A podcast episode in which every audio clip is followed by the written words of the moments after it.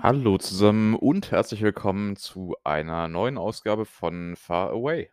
Es ist Donnerstag, der 20. April 2023, 13:30 Uhr ungefähr in San Francisco an einem sonnigen Nachmittag, frühen Nachmittag, späten Mittag. Und es liegt einmal mehr eine Woche hinter uns, eine Woche, in der letztlich ja, gar nicht gar nicht so viel passiert ist wie erwartet, gar nicht so wahnsinnig viel los war. 'N paar Sachen sind erwähnenswert, aber irgendwie hat sich alles dann doch 'n bisschen verschoben, was ich so erwartet gehabt hätte. Ist nicht schlimm, ist gar nicht schlimm, denn das schöne Wetter war trotzdem zu genießen. Aber ich glaube, das wird sich wahrscheinlich 'n bisschen auf die Länge dieser Episode auswirken. Was sich auf jeden Fall auf die Länge dieser Episode auswirken wird, ist der Umstand, dass ich nachher zum Start-up-Wettbe Wett Wettbewerb an der UC Law SF gehen werde, so in 2 Stunden, und mir anschauen werde, was für BewerberInnen sich da eingefunden haben, um ihre Start-up-Ideen zu präsentieren. Das war letztes Jahr schon 'ne sehr angenehme Veranstaltung, wo einige meiner, äh, KommilitonInnen beteiligt waren. Also, es gibt immer so 'n Studierendenwettbewerb und dann so 'n Profi-Wettbewerb und es geht am Ende um gar keine so hohe Summe, irgendwie 5.000 aber halt vor allem um die Möglichkeit, die eigene Idee einem recht prominenten besetzten Publikum zu präsentieren und einer recht prominenten Jury. Und ja, das habe ich mir letztes Jahr angeschaut, das werde ich mir heute wieder anschauen, denke ich. Danach gibt's noch 'n kleinen Empfang mit, äh, ja, bestimmt 'n Glas Wein oder 2 und irgendwie 'n leckeres Schnittchen und das ist ja auch immer nett. Und insofern ist das wahrscheinlich mein Plan für den Rest des Tages. Und dadurch, dass das relativ bald ansteht und ich da ja auch noch hinkommen muss, muss ich mich 'n bisschen beeilen mit der Aufnahme hier. Das ist jetzt kein massiver Zeitdruck, aber es ist schon so 'n bisschen so, dass ich 'n bisschen auf die Tube drücken muss. Insofern verlieren wir keine weiteren Worte und keine weitere Zeit und steigen gleich ein in das, was diese Woche so zu bieten hatte. Aber bevor es um die Woche geht, geht es natürlich wie immer um ihre Schlagzeile. Die Schlagzeile der Woche, präsentiert von sfgate.com. Nein, das klingt so, als würde ich dafür Geld bekommen. Ich bekomme natürlich immer noch für nichts Geld, zumindest für nichts, was hier zu hören ist. Aber die Schlagzeile stammt einmal mehr von sfgate.com und zwar vom 17. April 2023. Das ist, äh, am Wochenende gewesen, würde ich sagen. Na, Montag war es. Die Schlagzeile lautet: „Just about everyone can get money from Facebook class settlement.“ Also, nahezu jeder kann Geld bekommen aus dem Vergleich, den Facebook abgeschlossen hat in einer Class Action, in einem, ja, Musterverfahren, könnte man sagen, einem Massenverfahren. Äh, diese Übersetzung und diese Schlagzeile ist natürlich hm, nicht ganz korrekt für meine HörerInnenschaft, denn, äh, wahrscheinlich seid ihr oder unter Umständen seid ihr nicht innerhalb des Bereichs der Menschen, die, ähm, hier, äh, Beteiligung an diesem Vergleich anfragen können. Es geht um einen relativ großen Rechtsstreit, und zwar einen Rechtsstreit, an dem Facebook beteiligt war, offensichtlich. Und zwar wurde der getriggert von dem Cambridge Analytica-Skandal und diversen anderen Verstößen gegen Datenschutzvorschriften. Und letztlich hatte Facebook dann keine Lust auf 'n Urteil und wollte deswegen dieses Ding wegvergleichen. Das haben sie getan. 725.000.000 sind der die Vergleichssumme. Und ja, und 20% davon gehen, glaube ich, an oder 25% davon gehen an die AnwältInnen, zu denen ich, äh, nicht gehöre. Ähm, und der Rest davon geht an die Klasse, also die Class, an die eben der Kläger war in dem Fall. Ich werde nachher 'n bisschen über Class Action sprechen, glaube ich, weil das haben wir noch nie so richtig gemacht und ist eigentlich schon interessant. Ähm, also, wir haben das mal gemacht, aber das war irgendwie äh, es ist zu lange her. Wir machen das noch mal. Ähm, jedenfalls ist es so, dass jetzt diese Gesamtsumme im Raum steht und aufgeteilt wird zwischen allen, die sich melden. Melden können sich Menschen, die zwischen, ich glaube, 2007 und Dezember 2022 in den USA gelebt haben irgendwann und einen Facebook-Account hatten in der Zeit. Und dann werden Punkte vergeben für die Dauer, die man diesen Facebook-Account hatte. Und dann bekommt man abhängig davon 'ne Schadensersatzzahlung, also 'n Anteil an der Summe, der auch davon abhängt, wie viele Leute sich melden. Das geht noch bis August, da kann man sich in dieses Formular eintragen. Und das machen grade sehr viele Menschen, denn das ist halt gratis Geld, ne? In Illinois gab's letztes Jahr oder vorletztes Jahr 'n Settlement, da haben alle, die sich eingetragen haben, am Ende ungefähr 450 bekommen als Scheck. Das war aber schon sehr speziell, weil es tatsächlich nur Menschen betraf, die in Illinois wohnhaft sind. Insofern, ja, es ist wahrscheinlich diesmal 'ne geringere Summe, aber kann schon sein, dass das so 10, 20 sind. Vielleicht auch nur 3, 4 Es kommt einfach ganz drauf an. Aber wahrscheinlich 'n bisschen mehr. Also, ich würde schon so von 'nem zweistelligen Betrag ausgehen, wenn man bedenkt, dass die USA um die, na ja, so ganz grob 200.000.000 Einwohner haben, dann noch 'n paar mehr, die vielleicht infrage kommen. Ähm, also ja, könnte zweistellig werden, könnte vielleicht ganz knapp dreistellig werden, wobei das schon unwahrscheinlich ist. Äh, jedenfalls gratis Geld und darüber freuen sich natürlich alle. Deswegen ist das auch die Schlagzeile der Woche. So, was war denn so los? Ja, wie wie angekündigt und das hat auch stattgefunden, war ich am letzten Donnerstag zum Essen verabredet dann, und zwar in einem Ramen-Restaurant, also japanische Küche. Und ich hatte 'ne Bento-Box, die war die war tatsächlich exzellent. Also, äh, Bento-Box Bento-Box mit, äh, Fried Chicken und, äh, das war so 'n bisschen Hühnchen und so 6 oder 7 Beilagen, die so klein drapiert waren in so kleinen das war das war sehr, sehr hübsch gemacht und auch sehr lecker. Ähm, ja, ich glaube so 20, 25 für die Bento-Box, dann noch mal so 5, 6 für das Getränk. Also, so auf 30 pro Person kam man, was für hiesige Verhältnisse echt okay ist. Also, nicht spottbillig natürlich, auch hier ist das nicht spottbillig, aber kann man schon machen. Äh, danach war man auch für 'n Bier im Zeitgeist-Biergarten. Ein ein schönes Reisdorf-Kölsch hatte ich. Was, äh ist ja einer der der wenigen Läden, die tatsächlich Kölschsorten als Importe anbieten und Reisdorf gehört, äh, meistens dazu. Manchmal ist es noch Gaffel und 1, 2 andere Sorten habe ich auch schon gefunden. Hm, ist 'n bisschen skurril, aber das Reisdorf ist tatsächlich sehr schmackhaft auch dort. Und, äh, dementsprechend habe ich das sehr genossen, diesen diesen Abend und auch diese Gesamtsituation, Entschuldigung, sage ich mal. Also, das war 'n sehr schöner Donnerstag. Auch nicht zu viel Arbeit, aber das hatte ich ja auch alles schon erzählt, ne? Das hatte ich ja alles, äh hatte ich mich ja schon Donnerstag im Podcast drüber beschwert, dass ich zu viel Arbeit habe oder zu wenig oder wie auch immer. Arbeit halt. Ähm, genau, ja, der Freitag war dann 'n bisschen unspektakulärer. Ich habe, äh, letztlich irgendwann nachmittags aufgehört, hm, mit Arbeitszeugs und also, früher Nachmittag, habe 'n langen Spaziergang gemacht am Crissy Field lang durch den Marina District und auch das war sehr nett. Auch das war sehr schön, ähm, aber jetzt auch nicht wahnsinnig erwähnenswert. So, das war quasi der Rest der letzten Woche. Ich war nämlich Freitagabend eigentlich noch mal zum äh, zum Essen und/oder Getränken verabredet. Das hat aber nicht hingehauen und deswegen war das dann am Ende weniger interessant als vielleicht von euch allen und auch von mir selbst natürlich erhofft. Tja, ja, das Rechtsthema der Woche. Jetzt habe ich's ja schon angedeutet und, na ja, gespoilert eigentlich schon im Rahmen der Schlagzeile. Ich dachte, als ich das vorgestern gelesen habe mit Facebook und mich, äh, selber auch angemeldet habe in diesem Pool natürlich, denn gratis Geld ist nie falsch. Ähm, da dachte ich: „Na ja, ich könnte ja eigentlich mal wieder“ ich denke ja, in in jeder freien Minute, muss man ja wissen, denke ich ja über Inhalte nach, die ich euch nahebringen kann. Denn das ist einfach es ist eigentlich der Zweck meines Daseins, dass ich, ähm, hier immer gut abliefere und immer die an Inhalte habe, nach denen mich sonst Leute fragen würden. Und ich will ja nicht, dass ihr fragen müsst, deswegen liefere ich euch einfach genau das, was ihr haben wollt, manchmal bevor ihr wisst, dass ihr's haben wollt. Und das heißt, ich bin in jeder Minute vorbereitet darauf, einen idealen Inhalt zu finden, den ich dann hier ausbreiten kann. Und genau darum ging's. Und als ich das gelesen habe, dachte ich: „Boah, das ist perfekt.“ Da werden sich meine, äh, neuen 100.000 Zuhörer äh, innen sicherlich im Grab umdrehen? Nein, Moment. Äh, sicherlich, äh, freuen freuen, ähm, sicherlich freuen, dass ihr das dass ich das so präsentieren kann und dass ich, äh, endlich mal sagen kann, worum's denn eigentlich bei dem Thema geht. Äh, und natürlich sind das jetzt Class Actions. Class Actions oder ja, wie könnte man's noch ausdrücken? Massenklagen im Prinzip. Das ist wahrscheinlich so das, was man allgemein dazu sagen würde. Class Actions haben 'ne relativ lange Geschichte, aber keine super lange. Also, beides so 'n bisschen. Es gibt sie schon seit dem Mittelalter in, äh, England, weil die USA haben ja nicht so viel Mittelalter mitbekommen. Und in den USA eigentlich so seit 200 Jahren etwa, würde ich sagen. Also, so man sagt so 200 Jahre, da wurde das das 1. Mal eingeführt als Möglichkeit, Dinge zu verhandeln. Sie sind inzwischen aber eigentlich vor allem im amerikanischen Recht anzutreffen. Ganz selten beim kanadischen, äh, ab und zu gibt's auch Ausnahmen im europäischen Recht. Also, es zumindest die Niederlande haben jetzt im Datenschutzrecht ja auch Class Actions gehabt. Aber das sind immer noch eher die Ausnahmen. Also, im US-Recht sind sie am gewöhnlichsten.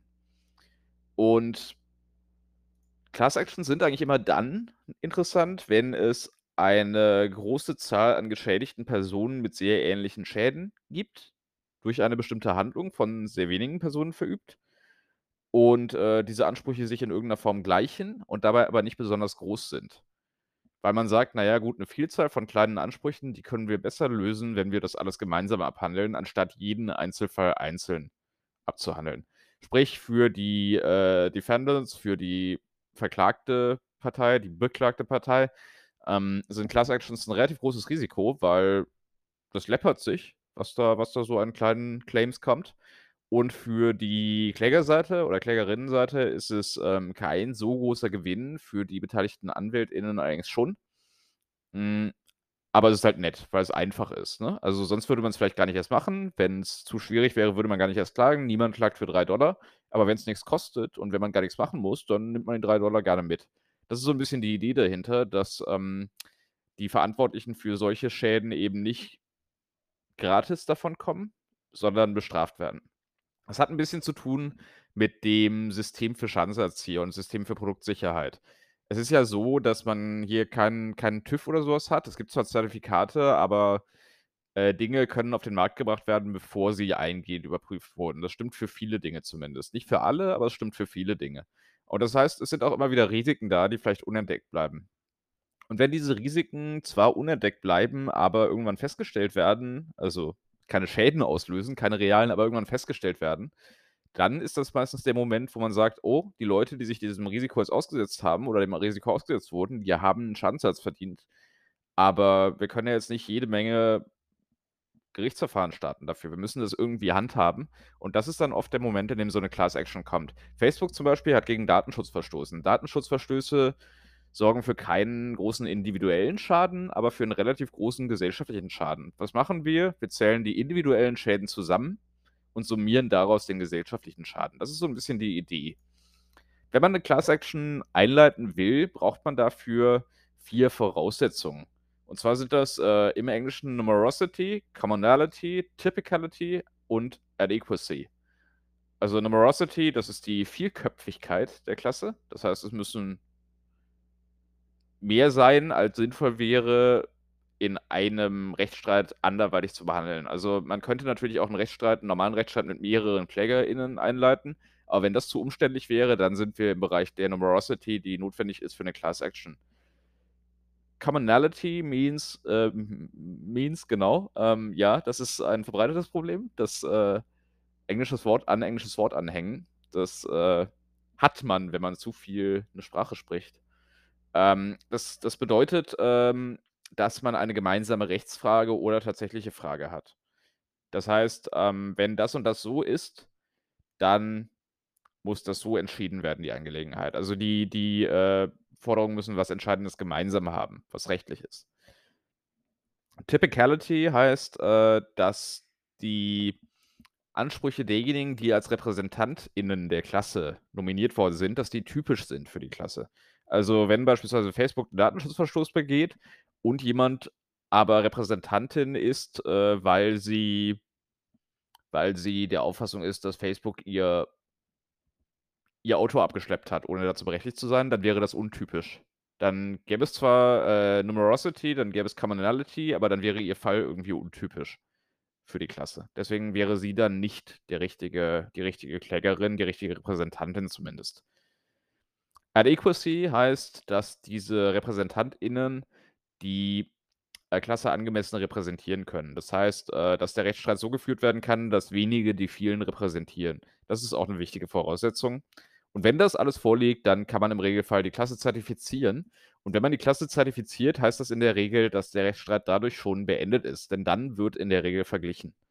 Weil, wenn 'ne Klasse zertifiziert ist, heißt das, dass, äh, mehrere 100.000 Leute potenziell gegen dich klagen können. Und du willst gar nicht unbedingt wissen, wie viele das sind, genau. Du willst auch gar nicht unbedingt wissen, wie hoch diese Ansprüche sind im Einzelnen, denn das Risiko ist unkalkulierbar. Das kann sich richtig riesig entwickeln, ne? Dadurch, dass es einfach so viele Variablen sind und potenziell so viele Leute sind. Und dann sagst du lieber: „Ne, wir machen jetzt 'n hohes Angebot, wir machen jetzt 'ne hohe Zahlung.“ Im Fall von Facebook hat's 730.000.000 $. und dafür ist es vom Tisch. Dafür haben wir das Risiko nicht mehr. Und in den meisten Class Actions reicht es, wenn die RepräsentantInnen zustimmen oder wenn äh, niemand widerspricht. Manchmal gibt es auch die Option, dass man äh, selber sagt, als Beteiligter der Klasse, ich steige jetzt aus, ich äh, bevorzuge lieber nichts von dem Settlement zu kriegen, ich möchte das Ding selber weiterverfolgen. Dann ist man auch raus. Aber üblicherweise ist es schon so, dass man ähm, nicht die Zustimmung, die aktive Zustimmung braucht von jedem Mitglied der Klasse. Das wäre ja auch wieder zu umständlich.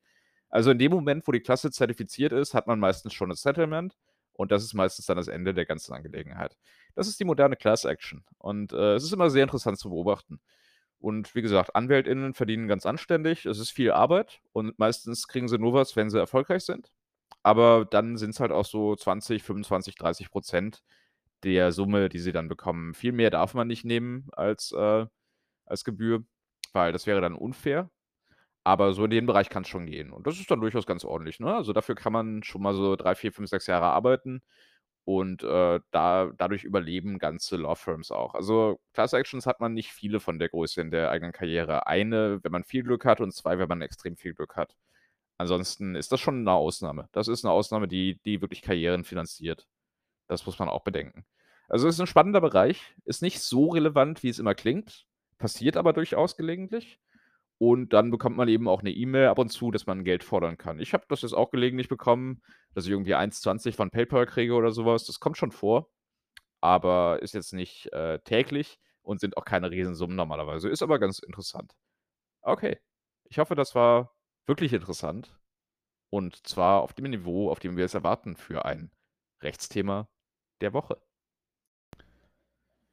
So, am Samstag hatte meine Schwester Geburtstag. Alles Gute nochmals. Hm, das war auf jeden Fall ein 30. Geburtstag. Also trotz Datenschutz kann man das hier, glaube ich, mal sagen, ein 30. Geburtstag. Und äh, wir haben ein wenig gesprochen, ein wenig uns ausgetauscht über das Altern. Das war aber natürlich eine private Konversation, deswegen werde ich diese Inhalte hier jetzt nicht teilen. Abgesehen davon hatte ich einen eher entspannten Samstag, ähm, habe jetzt nicht so viel gemacht, was hier in diesem Podcast erwähnenswert wäre. Ich glaube, dabei belassen wir's. Am Sonntag hat leider der FC St. Pauli seine Siegesserie von 10 Spielen beenden müssen. Gegen Eintracht Braunschweig gab es eine 1:2 Niederlage, die, ja, relativ blöd gelaufen ist, sage ich mal, aber irgendwie schon auch verdient, weil einfach Braunschweig sehr effizient gespielt hat. Da der Hamburger SV am Samstag, äh, sein Spiel verloren hatte, sind die Chancen auf Platz 3 nach wie vor da und morgen steht auch das Derby an. Ich hoffe, zu dem Zeitpunkt, zu dem ihr das hört, haben wir das vielleicht schon gewonnen, verdientermaßen. Aber auch wenn nicht, ist das eine schöne, ja, ist das eine gut, immer noch eine ganz gute Ausgangslage, sagen wir es so. Schön ist es vielleicht nicht, weil der Druck schon da ist, aber es ist eine gute Ausgangslage und es bleibt spannend. Ich habe mir noch ein bisschen mehr Fußball gegönnt am Nachmittag und zwar hat der San Francisco City FC, die zweite Mannschaft, mal wieder am äh, Beach Chalet gespielt. Also bin ich mit der Muni raus zum Ocean Beach gefahren, was ungefähr so eine Dreiviertelstunde dauert. Denn die Muni ist nicht sehr schnell. Und ja, ein bisschen am Strand spazieren gegangen und dann zum Beach Chalet äh, ein 3 zu 4 nach 2 zu 0 Führung gesehen. Lief also auch nicht so ganz ideal, aber war zumindest unterhaltsam. Und danach noch ein bisschen durch den Golden Gate Park spaziert. Da bin ich dieses Wochenende jetzt auch wieder verabredet. Ähm, ja, hoffentlich klappt das diesmal auch. Das wäre gut. Aber nö, ansonsten war das ein sehr entspannender Sonntag und ich würde auch sagen, ein relativ entspannendes Wochenende insgesamt. Also, wie gesagt, ich leide gerade etwas unter Absagen, hm, von von Menschen, aber das hat den Vorteil zumindest, dass ich mir wieder ein bisschen mehr Zeit habe, auch um einfach Dinge zu erledigen. Und ich habe ja auch gerade genug zu tun durch, äh, den schon relativ bald anstehenden Trip nach Deutschland und dann nach Ghana. Und natürlich, ähm, die ganzen Geschichten mit Kanada und so, das ist schon relativ viel, was man da so erledigen und regeln muss. Insofern ist es auch gar nicht schlecht, dass es ein wenig ruhiger ist im Moment. Das, äh, Produkt der Woche. Hm. Ich dachte zuletzt eher, ich könnte es auch Beobachtung der Woche nennen, was auch ein guter Name ist, ne? Also, guter guter Rubrikname. Aber jetzt bin ich doch wieder beim Produkt der Woche und zwar war ich gestern einkaufen, spektakulär und ist auch ein bisschen vorgegriffen, denn das würde ich ja im Rahmen der Zeitlinie dieses Podcasts jetzt noch gar nicht erzählen. Aber, äh, ich war gestern einkaufen. Es ist die Wahrheit. Ich kann es nicht leugnen. Es ist die Wahrheit, dass ich gestern einkaufen war. Während dieses Vorgangs während dieses Einkaufsvorgangs, beziehungsweise in Vorbereitung dieses Einkaufsvorgangs, sofern man den Einkaufsvorgang nur als das Bezahlen der Ware an der Kasse definiert. Also, während ich meinen Wagen mit Waren belud, in diesem Fall konkret ein, äh, 24er Pack, äh, Dosen Mineralwasser mit Blutorangengeschmack, please don't judge me, ähm, und ein, äh, Vierer-Pack Oreo-Eis-Sandwiches, please don't judge me, äh, kam ich vorbei an einem so, ich war nur zufällig in der Gegend und dachte: „Oh, ich könnte ja noch mal Getränke und Eis mitnehmen.“ Das war der Hintergrund. Es war kein geplanter Großeinkauf. Ähm, und ich kam am Eisregal vorbei und dachte: „Oh, Eis.“ Das, äh, denke ich ab und zu, wenn ich an Eisregalen vorbeikomme. Und, äh, habe mir das 'n bisschen genauer angeschaut und habe festgestellt, dass im rechten Part dieses Eisregals so 6 oder 7 Packungen sind mit komischen Geschmacksrichtungen. Also, unter anderem Bacon, Käse und, äh, was war noch dabei? Ähm, Hackfleisch, glaube ich. Und ja, ich habe dann festgestellt, das war bei einigen gut erkennbar, bei anderen nicht so gut erkennbar, dass diese 6 Sorten ungefähr dass das, äh, Eiscremedesserts für Hunde sind, die direkt neben dem Eis für Menschen stehen und, äh, optisch davon immerhin 'n bisschen abgegrenzt sind teilweise, aber auch nicht alle. Ähm, gut, das war jetzt gar nicht meine größte Sorge. Ich hatte nicht zum Hundeeis gegriffen, ich hatte zum Menscheneis gegriffen. Es ist Oreo-Menscheneis, was ich gekauft habe. Ich werde beim nächsten Mal auch eher denken: „Oh, Menscheneis“, aber das sind Kleinigkeiten, das sind Details, um die es gar nicht gehen soll. Ähm, ich fand es eher spektakulär, dass, äh, es in diesem Land nicht nur 1, nicht nur 2, sondern nein, 5 oder 6 Sorten Hundeeiscreme im Supermarkt, in einem normal großen Supermarkt zu kaufen gibt. Während ja, ich mag diese „während das und das passiert“ Argumentation nicht, weil Länder sind multitaskingfähig. Also, wenn ich jetzt sagen würde, während, äh, das Abtreibungsrecht eingeschränkt wird oder während Menschen auf der Straße Straße schlafen, das ist ja kein richtiges Argument dagegen, dass es Hundeeis gibt. Und vielleicht ist Hundeeiscreme auch 'ne ganz tolle Erfindung. Aber alleine die Vielzahl und Vielfältigkeit an Produkten, die in diesem doch eher fragwürdigen bis fraglichen Genre angeboten wurde, die hat mich verstört. Die hat mich, glaube ich, verstört. Es gibt offenbar eine Vielzahl oder eine Mehrzahl an Firmen, die ihre Aufgabe in der Welt darin sehen, ein Produkt, das offenkundig für menschlichen Konsum gedacht ist, auf den Konsum durch Hunde umzuwandeln. Einfach deswegen, weil der Mensch möchte, dass sein Hund ihm oder ihr ähnlicher sei. Das ist die Idee dahinter. Und das ist, äh, der Beitrag von mehreren Firmen zum Glück der Welt. Ich bin jetzt nicht der Auffassung, dass wir alle was Gutes oder irgendwas, äh, Sinnvolles für die Welt tun. Ich weiß aus eigener Erfahrung hervorragend, dass man nicht immer Geld mit sinnvollen Sachen verdient und auch manchmal auf der vielleicht nicht ganz so guten Seite des Schicksals und der Welt steht. Das ist leider so, solange wir über Lohnarbeit reden. Aber ich bin doch sehr froh, dass ich nicht sagen muss, ich verdiene mein Geld damit, Hunde menschlicher erscheinen zu lassen. Das ist nicht ich ich verurteile nicht, dass es das gibt. Ich verurteile das wirklich nicht.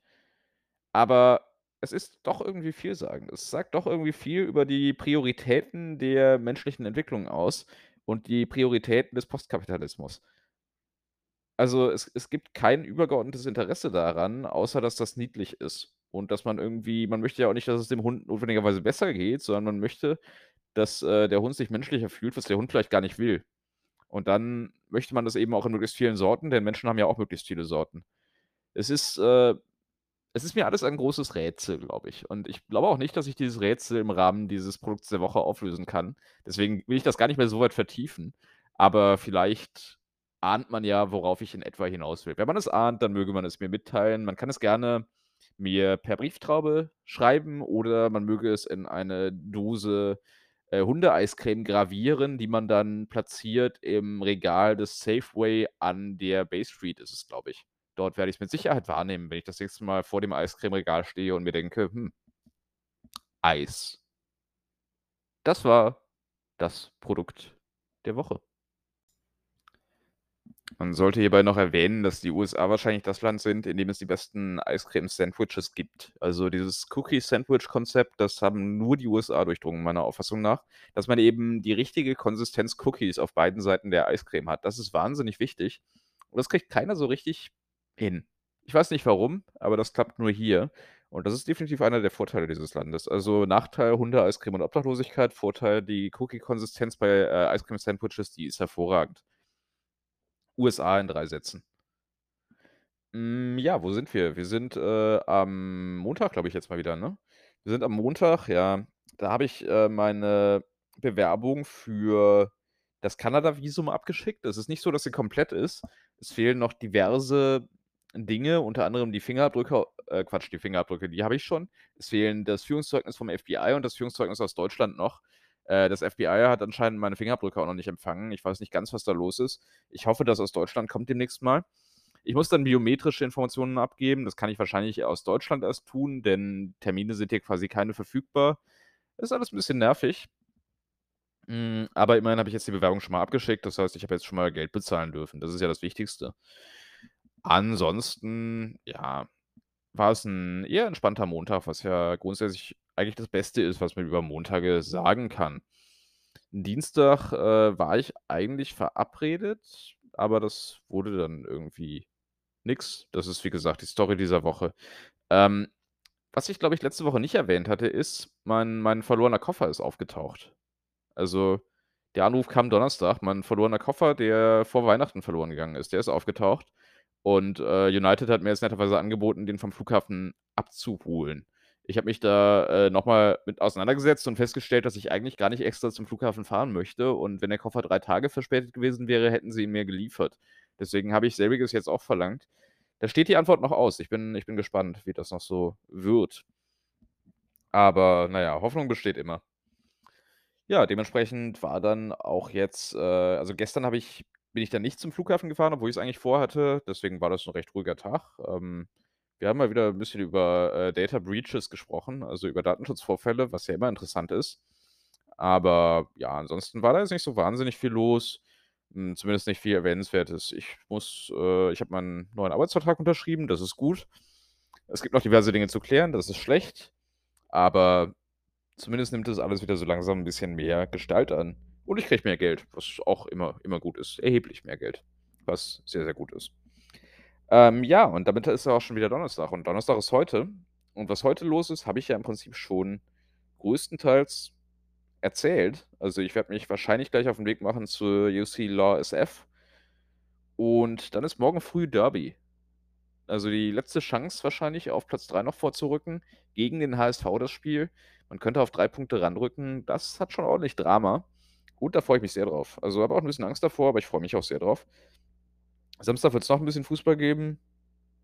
Hm, ja, mal gucken. Das ist alles noch so 'n bisschen das steht noch aus, was äh, was das Wochenende bringt. Sonntag bin ich wahrscheinlich im Golden Gate Park, wie angedeutet und aber da muss ich mal gucken. Und das sind ja auch alles erst Themen für die nächste Woche, nicht für diese Folge des Podcasts. Ich will hier ja nicht auf unzulässige Weise vorgreifen. Und da sind wir doch schon wieder in der Jetztzeit angelangt. Mithin am Ende des Bogens, den ich hier diese Woche geschlagen habe und der zu schlagen war. Ja, nicht so viel los, aber zumindest 'n bisschen was über Class Actions gelernt, ne? Das ist doch schon mal was. Ich glaube, das war das war diesmal die Hauptsektion. Das ist auch deutlich ausführlicher geworden, als ich eigentlich geplant hatte. Aber trotzdem halbwegs interessant, hoffe ich. Was haben wir noch gemacht? Wir haben über Eis gesprochen. Das ist angemessen für die Jahreszeit so langsam. Ich denke sogar in Deutschland. Wir haben darüber gesprochen, wie ihr gratis Geld von Facebook bekommt. Wir haben 'n bisschen über Essen geredet und wir haben über Führungszeugnisse geredet. Also, eigentlich das Gleiche wie sonst auch. Eis essen, Führungszeugnisse und Geld. Das sind ja mit so die die Lead-Themen dieses, äh, Podcasts, würde ich sagen. Äh, ich hoffe, dass das gut war, wie immer. Und wenn es nicht immer gut ist, hoffe ich, dass es besser war als sonst. Aber dann solltet ihr euch auch selber hinterfragen, warum ihr eigentlich hier seid, wenn das also, wenn wenn es nicht gut ist, dann müsst ihr auch meckern, denn sonst, ähm, hat man ja nicht mal diesen diesen Akt der Katharsis, dass man quasi zumindest seine seine Wut über die minderwertige Qualität los wird, denn das ist ja schon entscheidend, wenn man sich was zu Gemüte führt, was man eigentlich gar nicht mag. Äh, wenn es gut war, dann war das gut. Denke ich mir. Insofern, also, ähm, gar nicht so viel Zeit übrig. Äh, viel viel los gewesen, vielleicht auch nicht so viel los gewesen. Paar Sachen stehen jetzt wieder an.